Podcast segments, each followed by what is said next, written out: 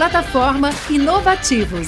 Diariamente, lideranças e especialistas de todos os segmentos do mercado abordam temas como gestão, tecnologia, inovação, sustentabilidade, empreendedorismo, negócios e comportamento.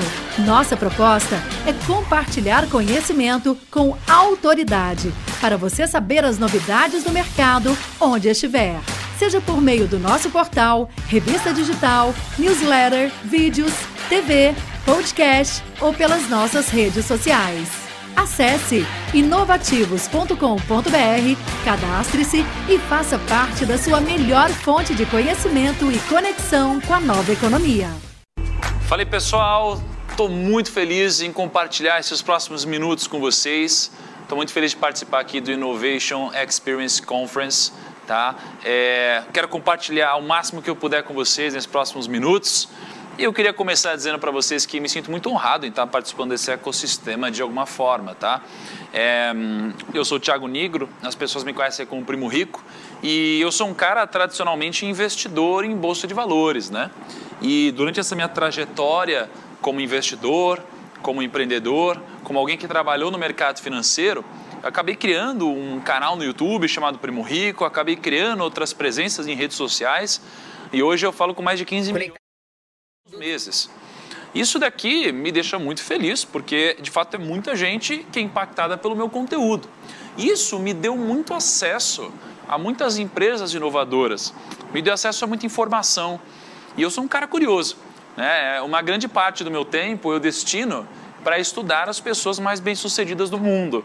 Né? Então, eu já produzi um documentário, por exemplo, chamado Código da Riqueza, em que eu viajei o mundo atrás de pessoas bem-sucedidas. Né?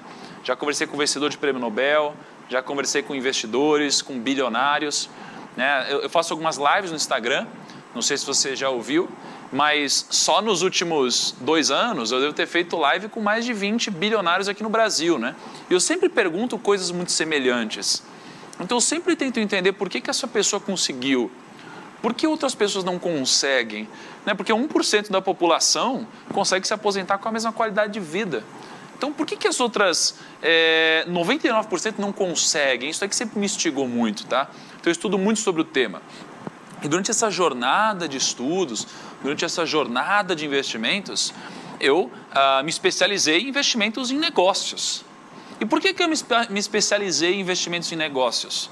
É porque, para para pensar, se você for pegar a lista das pessoas mais ricas do mundo e mais prósperas possivelmente, né, você pega lá Forbes, a lista das pessoas mais ricas do mundo, elas têm uma coisa em comum. O que ela tem em comum é que todos investem em negócios, né? Todos investem em negócios ou todos herdaram negócios. E qual que é a possibilidade, qual que é a forma que eu tenho de investir em negócios aqui no Brasil? Bom, a mais tradicional é eu ir lá na Bolsa de Valores e na B3 e comprar ações. Só que durante a jornada, uma coisa começou a me incomodar. E o que começou a me incomodar é que a gente tem pouca opção. É, a gente tem hoje 600 empresas ali, mais ou menos, na Bolsa de Valores. E isso é muito pouco. Porque geralmente, quando a empresa está na Bolsa de Valores, ela já multiplicou seu capital por muitas vezes. Né? Você vai ver empresas de bilhão, que é uma empresa pequena na Bolsa de Valores. Então você vai encontrar empresas de 10 bilhões, de 50 bilhões, de 100 bilhões. Você vai encontrar empresas muito maiores. Só que essas empresas, em algum momento do estágio de evolução delas, de amadurecimento, elas já foram startups, né? Já foram empresas menores. Elas já foram empresas com outro viés, já foram empresas mais leves. E durante esse meu período, o que eu descobri? Eu descobri que existe essa vertente nova chamada startup, que é um grande ecossistema onde você encontra milhares de empresas, muitas não tão boas assim, e algumas com grandes potenciais de atingir o sucesso em algum momento. Então eu, como filosofia de investimentos, entendi que uma parcela do meu capital tinha que ser destinada para as empresas com esse viés. As empresas menores, que pensam de uma forma mais escalável, de uma forma mais digital, que envolvem mais tecnologia, que entendem que esse mundo novo, né, para mim, assim, dois mundos aqui nos negócios, ele não tem a ver só com receita bruta, com lucro líquido, com margem. Ele tem a ver com CAC e LTV, é, com churn, ele tem a ver com várias outras coisas. Né? Então eu quero estar mais próximo desse tipo de empresa. E o que aconteceu foi que eu comecei a me aproximar de fato. Né? Eu montei um pool de investimentos para poder alocar capital em algumas empresas que são startups, me associei a algumas empresas que estão fazendo parte do segmento, investi em algumas startups, né? E, e eu comecei a perceber que isso aqui é, é incrível, tem um potencial de multiplicação de capital incrível, mas como todo potencial de multiplicação, você também tem um grande risco envolvido. Então você precisa estudar e, e, fazer tudo o que você faz com coerência. Só que ao longo de toda essa minha jornada de investidor, é, na busca de prosperidade pessoal, conversando com bilionários, conversando com milionário, com investidor, com o prêmio Nobel. Eu, pô, eu lembro que eu fui para o México, dormi uma semana na casa do CEO do Walmart. E eu ficava lá estudando a vida do cara, como ele pensava. Então, ao longo de tudo isso, eu percebi que existe um frame que, para mim, é o que mais se aproxima do que poderia ser o que, é, o que eu poderia chamar de, sei lá, tipo um manual do sucesso. Tá? É, isso aqui não foi algo que eu fiz, foi o que eu fui colhendo, coletando e percebendo que permeia entre todas as pessoas bem-sucedidas, né? Então, desde Rei Salomão, por exemplo, quando você abre a Bíblia em Provérbios e você vê tudo que está registrado de Salomão, você ver uma série de coisas que Salomão registrou lá. Só que você vai perceber que Napoleão Hill registrou coisas muito semelhantes, que estudou Henry Ford, Thomas Edison, vários presidentes dos Estados Unidos. E aí você vai ver que os grandes líderes hoje do Brasil também fazem isso. Também tem coisas semelhantes. E os grandes líderes do mundo também. Eu falo, peraí, se todo mundo tem essas coisas em comum, e a maioria das pessoas que não tem isso, elas não têm resultado consistente no longo prazo, então peraí, deve ter algum sentido. E eu percebo com toda a minha humildade de quem está começando, né, de quem já atingiu a liberdade financeira, mas que está começando ainda, eu tenho 30 anos hoje, eu entendo que isso faz sentido para mim. E talvez faça sentido para você também. Tá? Então eu vou usar o flip chart aqui, não vou usar nenhum slide, porque eu imagino que isso aqui vai ser melhor para que você possa captar a mensagem que eu quero passar. Tá? Mas o que eu quero começar introduzindo aqui é o seguinte: é que todos temos um momento na vida, tá? E isso é importante para negócios, é importante na sua vida pessoal, é importante em todos os momentos, tá? Esse momento é o que eu chamo de hora H, tá? A hora H, geralmente, é o momento da decisão. A gente sempre tem um momento que a gente tem que tomar uma decisão na nossa vida. E a nossa decisão, ela pode ter dois desfechos, né? A gente pode ter um desfecho positivo, a gente pode ter um desfecho negativo, tá? Então, quando você está fazendo uma gestão de um time, você vai tomar decisões. Essa decisão pode levar vocês para algo maior ou para algo menor. São sempre esses os dois desfechos. E para isso eu atribuo um nome que talvez você já tenha ouvido, se você conhece Nassim Taleb, né? que é, ou se você estudou física, mas não é o, o conceito exato, tá? que é o conceito de convexidade tá? e o conceito de concavidade. Então, qualquer decisão na sua vida que você tome na hora H, ela pode trazer convexidade ou concavidade. Uma decisão convexa é uma decisão geralmente positiva. Por quê? Imagina que tudo que é convexo na sua vida te proporciona muito mais chance de você ganhar, ou melhor, significa que quando você ganha, você ganha muito mais do que você perde quando dá errado. Então, por exemplo, se você vai num primeiro encontro você pode perder três horas, duas horas do seu dia, se o encontro não for bem. Você pode conhecer a mãe dos seus filhos, a pessoa que vai envelhecer com você. Então, você tem muito mais upside do que downside. Né? Quando você monta um novo negócio, uma nova linha de negócio e você monta o MVP, né? você pode é, fazer com que esse negócio aqui vire uh, um 99, isso daqui pode virar o iFood, dizer que pode virar uma grande empresa, pode virar Uber ou pode dar errado e você perdeu pouco. O MVP é algo convexo, né, onde você pode ganhar muito mais que perder. Investimento em ações é algo convexo. Porque se você investiu em Magazine Luiza, Magazine Luiza multiplicou em trocentas vezes seu capital. Agora, o que poderia ter dado errado é você perder tudo. Né? Então, você pode perder 100% ou multiplicar por infinito o seu capital. Tá? Se você diversifica a sua carteira de investimentos, você já não pode perder tudo. Então você minimiza o seu risco e mantém o potencial de ganho ilimitado. Isso é convexidade. Então, nos negócios e na vida, você sempre tem que tomar decisões convexas. É isso que vai te trazer mais prosperidade e mais resultado. Já uma decisão côncava, É o contrário. É como você pegar todo o capital da sua empresa e investir num único projeto que, se der errado, pode não só te fazer perder tudo que você investiu, mas também quebrar a empresa com outros encargos, um monte de problema. É, e se der certo, dependendo do negócio, pode ter um potencial de ganho limitado se você investir no negócio errado. É, concavidade é você, por exemplo, estar tá apressado para uma reunião e você, para chegar cinco minutos mais cedo, você começa a correr mais com o seu carro. Por quê? Porque você pode chegar cinco minutos mais cedo ou você pode bater o carro e morrer. Né? É, você pode andar de moto todos os dias para economizar um tempo no trânsito, mas você está se expondo ao risco da ruína. Então, a empresa está em cima da moto quando você está fazendo isso. Tá? Então, quando você vai tomar uma decisão de negócios ou uma decisão na sua vida, você sempre tem que tomar uma decisão convexa, que te dê mais upside do que downside, e nunca uma decisão côncava. Só que qual que é o problema? A gente toma decisões muito rápidas o tempo todo. Né? Tem decisões para a gente tomar o tempo todo. Eu decido se eu tomo um café assim ou não, se eu fecho esse negócio ou não, se eu compro essa empresa ou não compro, se eu invisto nessa startup ou não, se eu demito ou contrato. Você decide o tempo todo. Só que você não está preparado para tomar todas as decisões. Porque você não consegue se preparar na hora. Você precisa se preparar antes. E como não dá para você ter todos os conhecimentos do mundo, você tem que ter duas coisas aqui.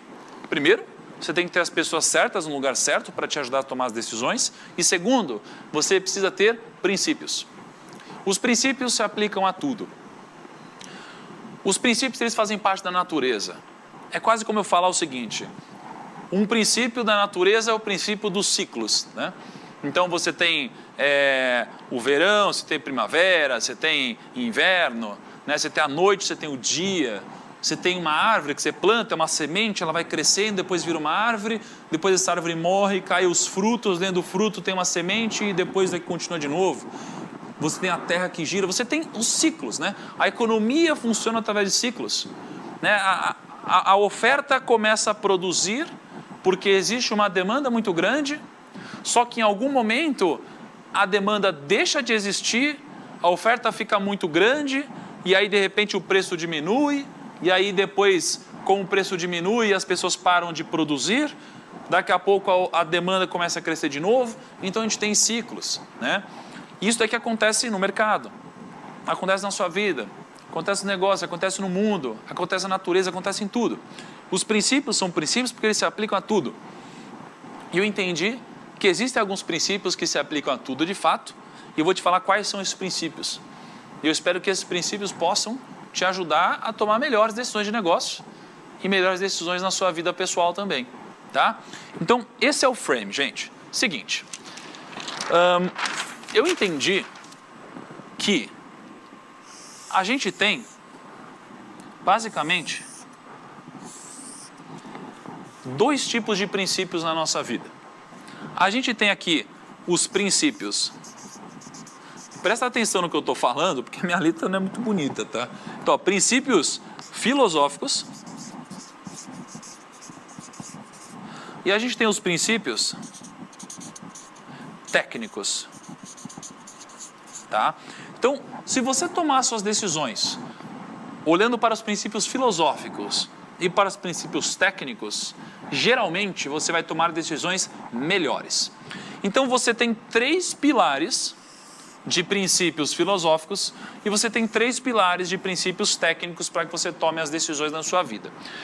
Quando está falando de princípios filosóficos, a gente tem três coisas que a gente não pode tirar da cabeça. Primeiro, existem as regras do jogo, existem as regras do sucesso e existe a regra de ouro tá? Quais são as regras do jogo? Imagina o seguinte: eu sou o Neymar, eu jogo bola bem pra caramba. Beleza, então eu sou um bom jogador. Mas, mesmo sendo um bom jogador, se durante o jogo eu coloco a mão na bola, eu vou ser expulso, mesmo sendo Neymar. Então, se eu uh, vou, sei lá, eu, estou na defesa, vem um atacante, eu sou um bom defensor, mas eu dou uma bicuda na canela desse cara e você é expulso. Né? Então você não pode fazer algumas coisas, porque se você fizer, você vai ser expulso do jogo. mesmo você sendo quem você é. Né? Você pode ser o melhor ator do mundo, né? mas se você for pego fazendo alguma sacanagem, você pode acabar passando a noite na prisão. Igual já aconteceu várias vezes. Então tem regras do jogo que precisam ser respeitadas. Essa primeira parte dos princípios são os princípios que, se você respeitar, você vai se manter no jogo. E se você desrespeitar, você vai sair do jogo em algum momento. Por isso que eu quero que você preste atenção, porque são sete os princípios. E eu quero que enquanto eu falo, eu, eu vou propor um desafio para você. Enquanto eu falo, eu quero que você vá pensando o seguinte: qualquer pessoa que não passou no filtro do tempo, que você conheça, ou qualquer empresa que já quebrou, eu te desafio achar uma empresa ou pessoa que deu errado e que não feriu esses princípios. E se você achar, eu quero que você mande nas minhas redes sociais, porque para mim não existe. E sete princípios cobrem tudo isso, tá? Primeiro princípio, a ganância. O maior problema que eu vejo com as pessoas é a ganância. Porque veja só, a ganância tem um problema que ela te conquista com agrados, tá? A ganância, ela te conquista com agrados e ela te faz sentir uma falsa segurança, né? Então, eu como investidor, eu perdi dinheiro grande no mercado financeiro duas vezes. E as duas vezes foi pela ganância, tá? As duas vezes foi pela ganância. Porque a ganância, ela vai te agradando, né? Então, você ganha um pouquinho. Imagina, você entra num cassino, né? Aí você vai lá e você ganha. Opa, passou a mão no seu ego. Aí você ganha de novo, passou a mão no seu ego, você ficou mais confiante. Passou a mão no seu ego, ganhou de novo, você ficou mais confiante. Quanto maior a sua confiança, maior a falsa segurança que você sente. E aí esse é o momento que você vai e você aposta tudo. É o momento que você fica tão confiante que você acha que você não vai perder. É o momento que você se acostuma, você fala, ah, eu dirijo muito bem. Aí você vai 200 por hora, começa a cortar carro, pega a moto, vai ficando confiante. Pega a bike, vai ficando confiante e cai no meio de um pelotão. Esse é o momento que você fica confiante e comete cagada. E nos negócios é a mesma coisa. Né? A gente tem que tomar cuidado. Porque o que te trouxe até aqui não é o que vai te levar até ali. Então a ganância pode acabar contigo. Tá? Você pode ver, as pessoas que quebram geralmente quebraram porque foram gananciosas. Elas, por exemplo, as pessoas que elas começam a buscar o poder depois de já ter atingido o dinheiro, elas geralmente acabam se expondo a esse risco também, ao risco da ganância. Tá? E tem uma, tem uma história interessante que eu conto às vezes, que é a parábola da verdade e da mentira, né? Que é mais ou menos assim: é, a, a mentira sempre conta a mentira e a verdade sempre conta a verdade, né? Elas estavam andando juntas e a, e a mentira convidou a verdade para tomar um banho num lago, né? Então a mentira chegou para a verdade e falou: a verdade, vamos tomar um banho no lago? A verdade achou muito estranho, porque a mentira só conta mentira, né? Ele falou que o lago estava gostoso e tal. Aí a verdade pulou no lago. O que aconteceu foi que, de repente, a verdade se perdeu da mentira. A mentira já não estava mais lá no lago. A verdade saiu do lago, estava nua, né? Aí ela olhou e falou: Cadê minhas roupas? Saiu correndo até a cidade, atrás da mentira. Não achou a mentira. A cidade abominou a verdade e começou a falar: Verdade, volta de onde você veio, volta de onde você veio, você está nua. Ela voltou e desde então a mentira anda por aí vestida de verdade. Né? Essa parábola é uma parábola muito importante para te mostrar que às vezes, às vezes a ganância vem travestida de ambição. A ganância vem travestida de algo positivo, mas geralmente não. E nos negócios a ganância é o que quebra a maioria das empresas, as pessoas, e não importa quanto dinheiro você tem, você vai quebrar se você for ganancioso, mais cedo ou mais tarde, tá? Então isso daqui é o primeiro princípio que eu quero que vocês respeitem e nunca firam. O segundo é o princípio da tolice. Salomão fala muito sobre tolice. Salomão é, foi para muitos o homem mais rico que já pisou nessa terra, para outros um dos homens mais ricos que já pisou nessa terra. Ele fala muito sobre tolice. Né? O tolo ele não consegue ter sucesso nos negócios. Por quê? Porque a definição de tolice é a seguinte: o tolo ele é ignorante ou ele é arrogante. O ignorante ele não sabe que não sabe. Então ele nunca vai conseguir evoluir. Né? É, eu não tinha educação financeira, mas eu não sabia que eu não tinha. Meus pais não me deram, mas os meus pais também não receberam. Então eu não sabia que eu não sabia. Até eu quebrar na bolsa de valores quando eu comecei. Aí eu descobri que eu não sabia. O ignorante não cresce sem tomar uma grande porrada, né? E o arrogante, ele também não cresce. Porque o arrogante, ele só é arrogante porque ele acha que sabe tudo. Então imagina, se eu sei que eu sei tudo, eu só acho que eu sei tudo porque eu não sei o suficiente para eu saber que eu não sei tudo. E nos negócios é isso. Você olha para uma penca de empresa gigantesca que ela se nega a olhar para a startup, para a empresa mais digital, porque ela acha que já que ela está no topo, ela vai se manter no topo, mas não vai. É muito mais difícil você virar um Titanic do que você virar um barquinho, cara. É muito mais difícil. Então a tolice ela te cega. O que, que desbloqueia a tolice? O conhecimento. O arrogante, se ele se abrir ao conhecimento, ele aprende o que ele não sabe. O, o, o ignorante, se ele se abrir ao conhecimento, ele também aprende. Mas o problema é que você só consegue acessar o conhecimento se você for um arrogante no momento que você se abre à humildade. Porque veja, o arrogante tenta ensinar alguma coisa para o arrogante, ele não vai aprender. O arrogante não quer aprender nada, ele acha que ele sabe tudo. Por isso que o arrogante ele para de evoluir. E você nunca pode parar de evoluir. Mas você só acessa o conhecimento se você tiver humildade. Então, humildade é o pilar-chave para isso tudo. Tá? Então, você precisa de humildade para que você acesse o conhecimento e não seja um tolo. Porque o tolo não consegue. Olha só que interessante. A, to a tolice não tem a ver com inteligência, tá? Em 1700 e alguma coisa, tá? 1709, 19, alguma coisa assim, Isaac Newton, tá? Isaac Newton. O Isaac, o Isaac Newton era um dos caras mais inteligentes. Ele foi um dos caras mais inteligentes da história, tá? Ele investiu em ações, tá? Aqui é, as ações subiram até aqui, ele vendeu, tá? Tinha umas ações lá na Inglaterra, se eu não me engano, ele foi lá, comprou e vendeu aqui, ganhou dinheiro. Só que os amigos dele compraram aqui e venderam aqui. Ou seja, os amigos dele ganharam mais do que ele. E ele ficou inconformado, porque ele era muito mais inteligente que os amigos dele. Então aqui, ele comprou muito mais dinheiro do que ele tinha comprado aqui. Muito. E o que aconteceu foi que um ano depois, essa empresa praticamente quebrou. Isaac Newton perdeu quase tudo que ele tinha, lá em 1700 e alguma coisa. E aqui ele cunhou aquela frase, né? Eu consigo prever o movimento dos astros, mas eu não consigo entender a loucura do ser humano. Isaac Newton é um cara muito inteligente. Então a tolice ou os princípios não tem a ver com inteligência, tem a ver com os princípios. Isaac Newton foi tolo aqui. Ele foi muito tolo. Ele foi arrogante, achou que sabia tudo, ficou ganancioso.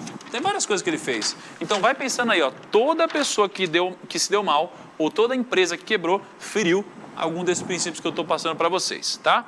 Então temos ganância, temos tolice e temos a preguiça. A preguiça, ela não pode ser ferida. Ela é óbvia, ela é óbvia, mas você não pode ferir, né? Salomão diz que o oposto, né? Diz não, né? Mas a minha interpretação do que Salomão diz é que o oposto da riqueza não é a pobreza, é a preguiça, tá? Porque, cara, se você é preguiçoso, você não vai conseguir fazer nada na sua vida. Não importa quão inteligente você seja. Você não vai conseguir emagrecer, você não vai conseguir fazer negócio, não vai conseguir empreender. Se você tiver talento, mas você não trabalhar isso daí, vai ter alguém que não é talentoso e vai desenvolver muito mais que você, porque ele não vai ser preguiçoso. Então, assim, você nunca pode sucumbir à preguiça. Você vai se dar mal. Sempre. E se você estiver fazendo uma corporação e você for o líder preguiçoso, é esse o exemplo que você vai dar para a sua galera. Não vai dar certo. E você vai dar o primeiro passo para que você, de fato, comece a chegar na ruína. Né? Esse é o primeiro passo que precede a ruína, tá bom? Uh, insensatez é o quarto princípio.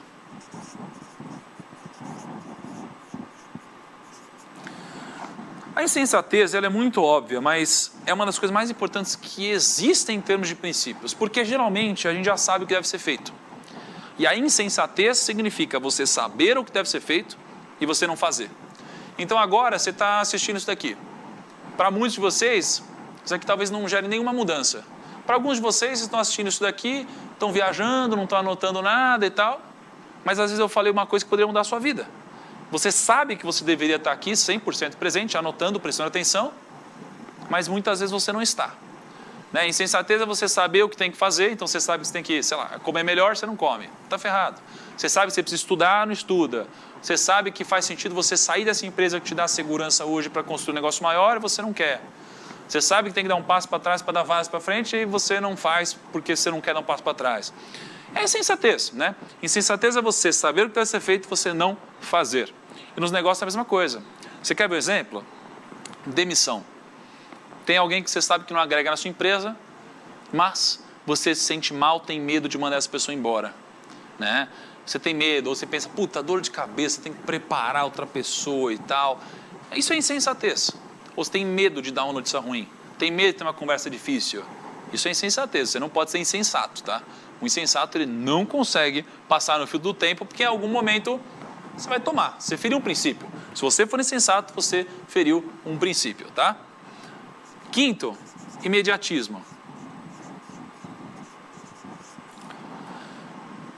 Se você for olhar para a lista da Forbes, o que, que todo mundo tem em comum lá? Todo mundo. Eles têm cabelo branco ou eles são carecas, né?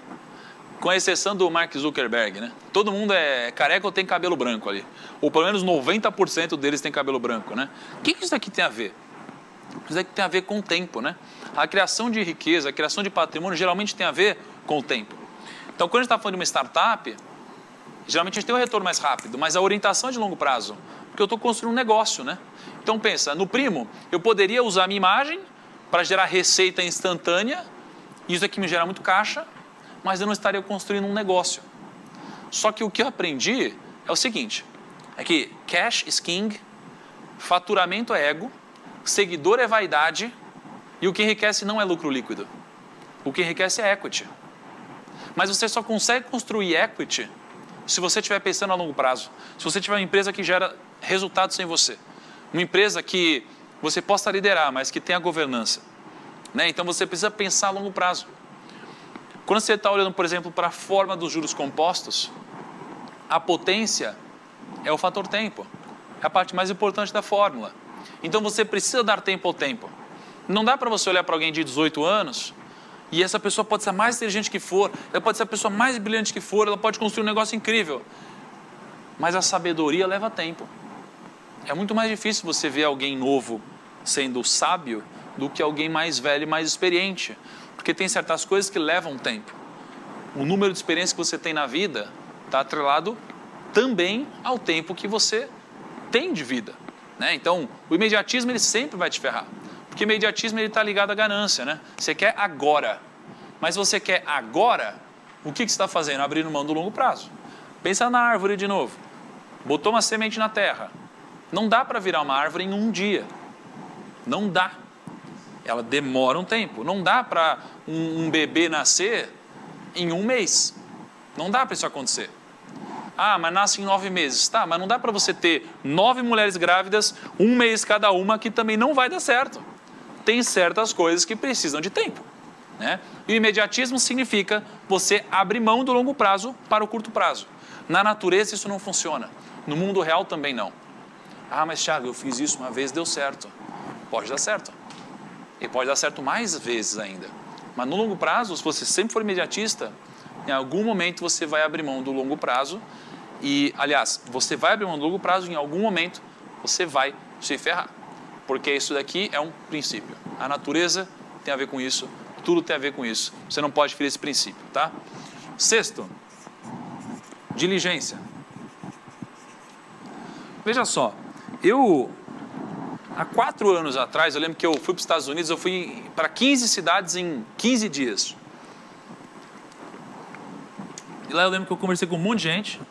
Eu fui lá para Harvard, para Stanford, eu conversava com um monte de gente boa de mercado. E eu falava, cara, o que é mais importante para você, né, em termos de sucesso? O que você acha que ajuda as pessoas a terem sucesso? A palavra que eu mais ouvi foi resiliência.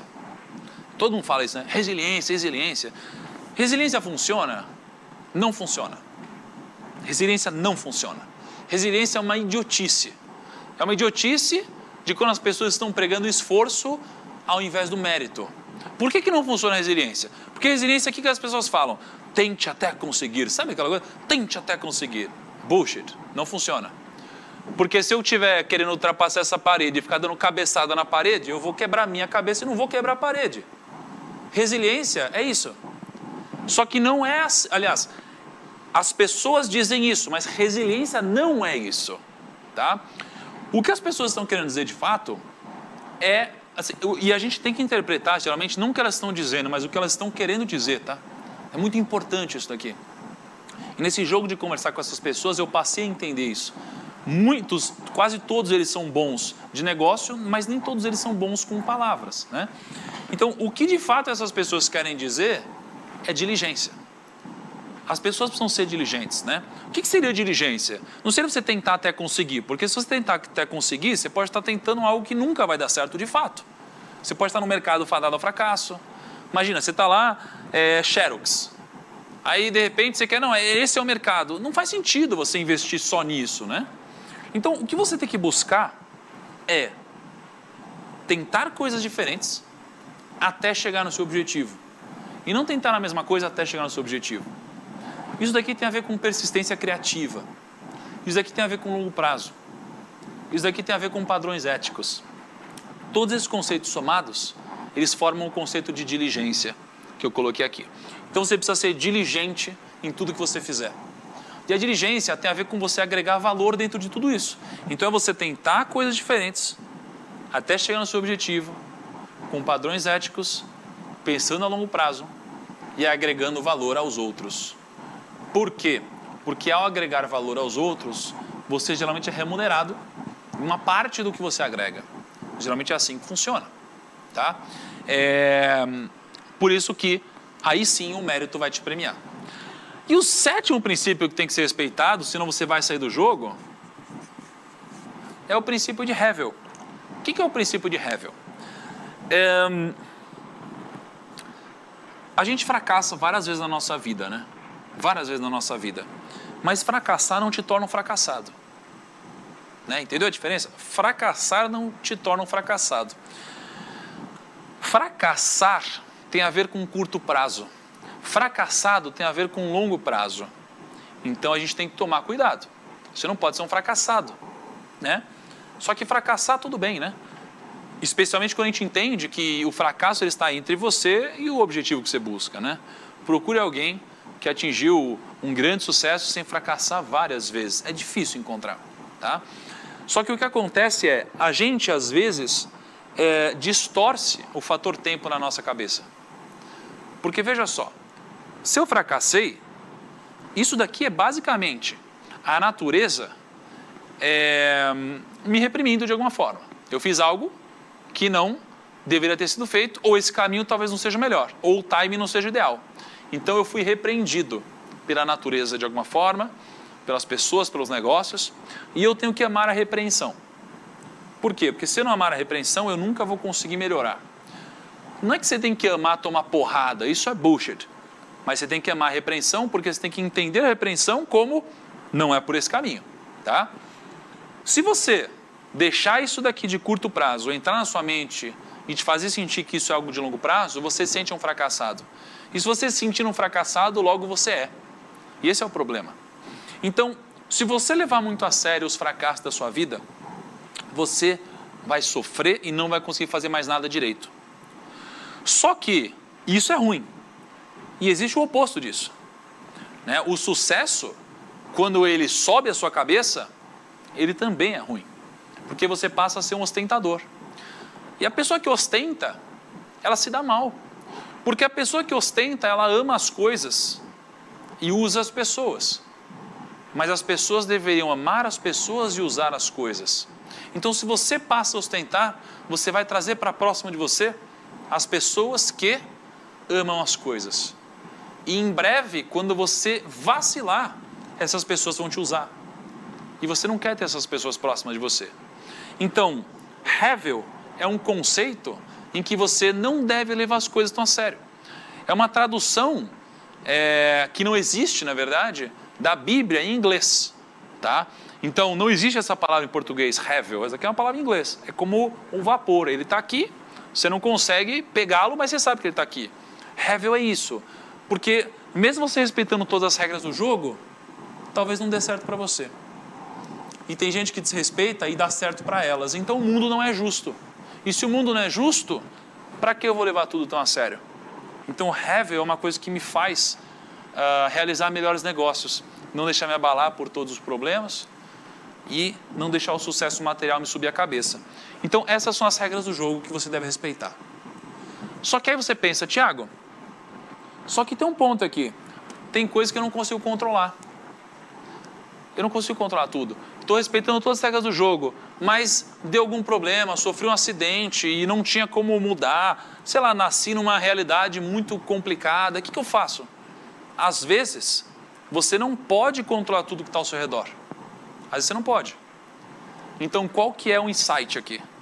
Você não deve perder tempo tentando focar naquilo que você não pode controlar. Você só deve focar no que você pode controlar. Isso tem como base filosófica o estoicismo.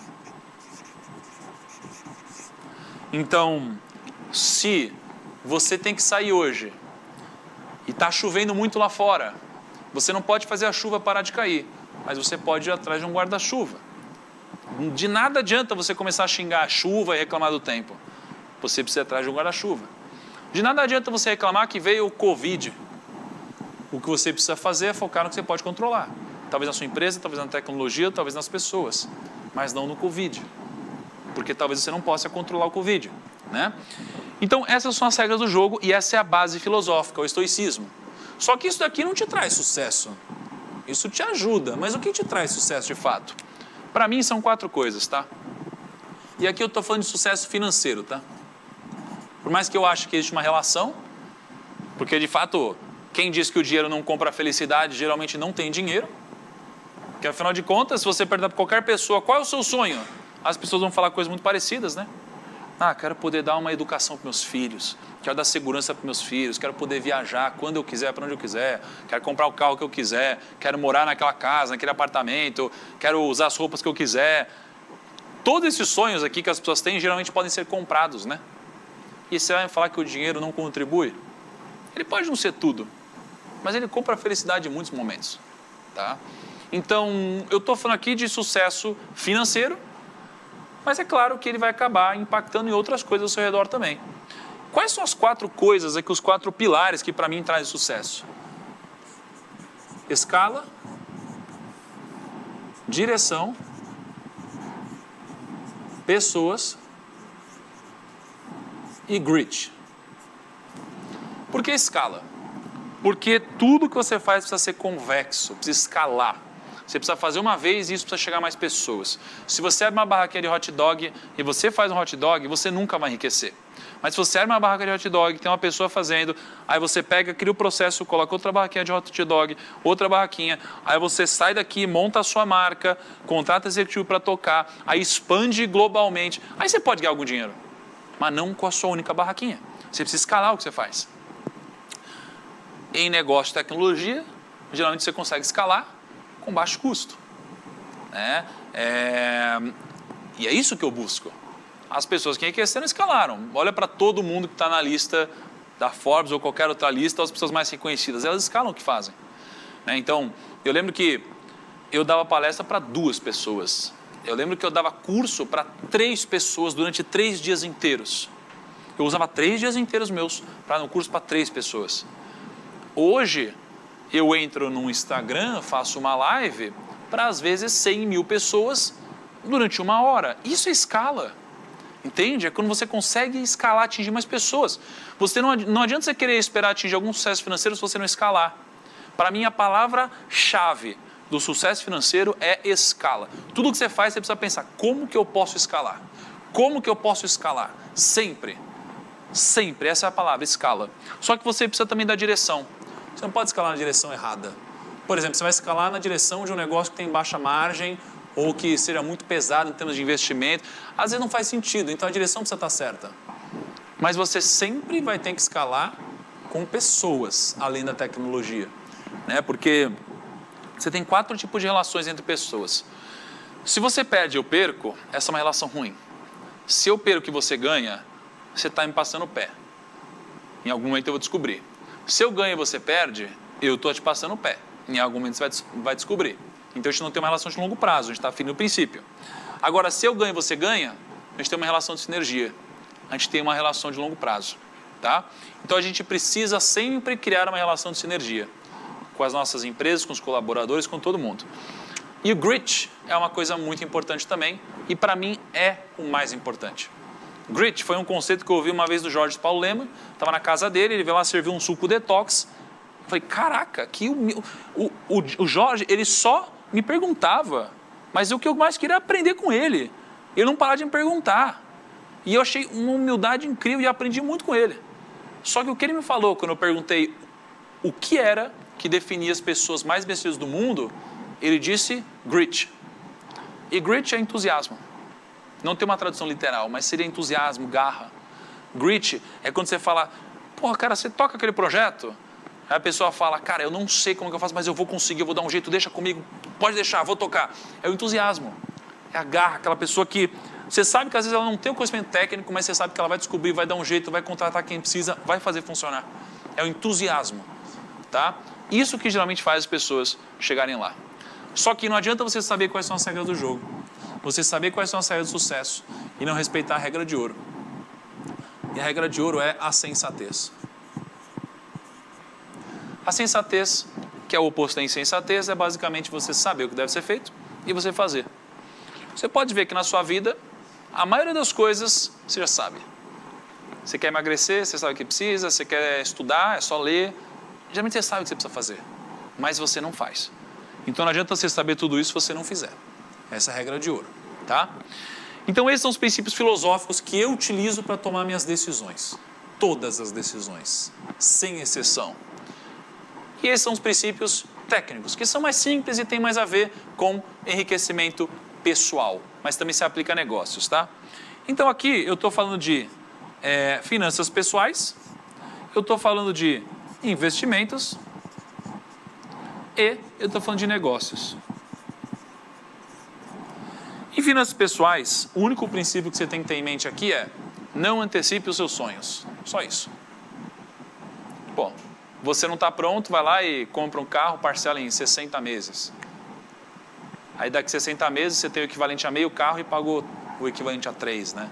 Você não tem dinheiro, vai lá e compra uma casa, um, um apartamento, sei lá, você não tem dinheiro, paga uma viagem, né? Você tem que tomar cuidado, nunca antecipe os seus sonhos. Todas as pessoas que quebram, todas não, mas quase todas, geralmente ferem esse princípio aqui. Não antecipe seus sonhos. Em termos de investimentos, diversificação e longo prazo. Diversificação e longo prazo. Tá? Eu aplico usando o conceito da arca, né? A, R, C e A. Eu boto 25% do meu patrimônio em ações e negócios, 25% em real estate, 25% em ativos internacionais, 25% em caixa e eu rebalanceio o meu patrimônio de tempos em tempos. Só isso. Longo prazo e diversificação. Em negócios, eu replico essas quatro regras aqui do sucesso, tá? Então, pessoal, esse é o frame que eu utilizo para tomar decisões, tá? Isso é o que eu pude consolidar de tudo que eu já li, aprendi, apliquei, conversei, tudo que eu já fiz na vida. E eu espero que isso daqui ajude você de alguma forma a tomar melhores decisões também, tá bom? Muito obrigado. Foi uma honra compartilhar com, com vocês esse momento. Espero que vocês tenham curtido. Valeu, galera. Plataforma Inovativos. Diariamente, lideranças e especialistas de todos os segmentos do mercado abordam temas como gestão, tecnologia, inovação, sustentabilidade, empreendedorismo, negócios e comportamento. Nossa proposta é compartilhar conhecimento com autoridade para você saber as novidades do mercado onde estiver seja por meio do nosso portal, revista digital, newsletter, vídeos, TV, podcast ou pelas nossas redes sociais. Acesse inovativos.com.br, cadastre-se e faça parte da sua melhor fonte de conhecimento e conexão com a nova economia.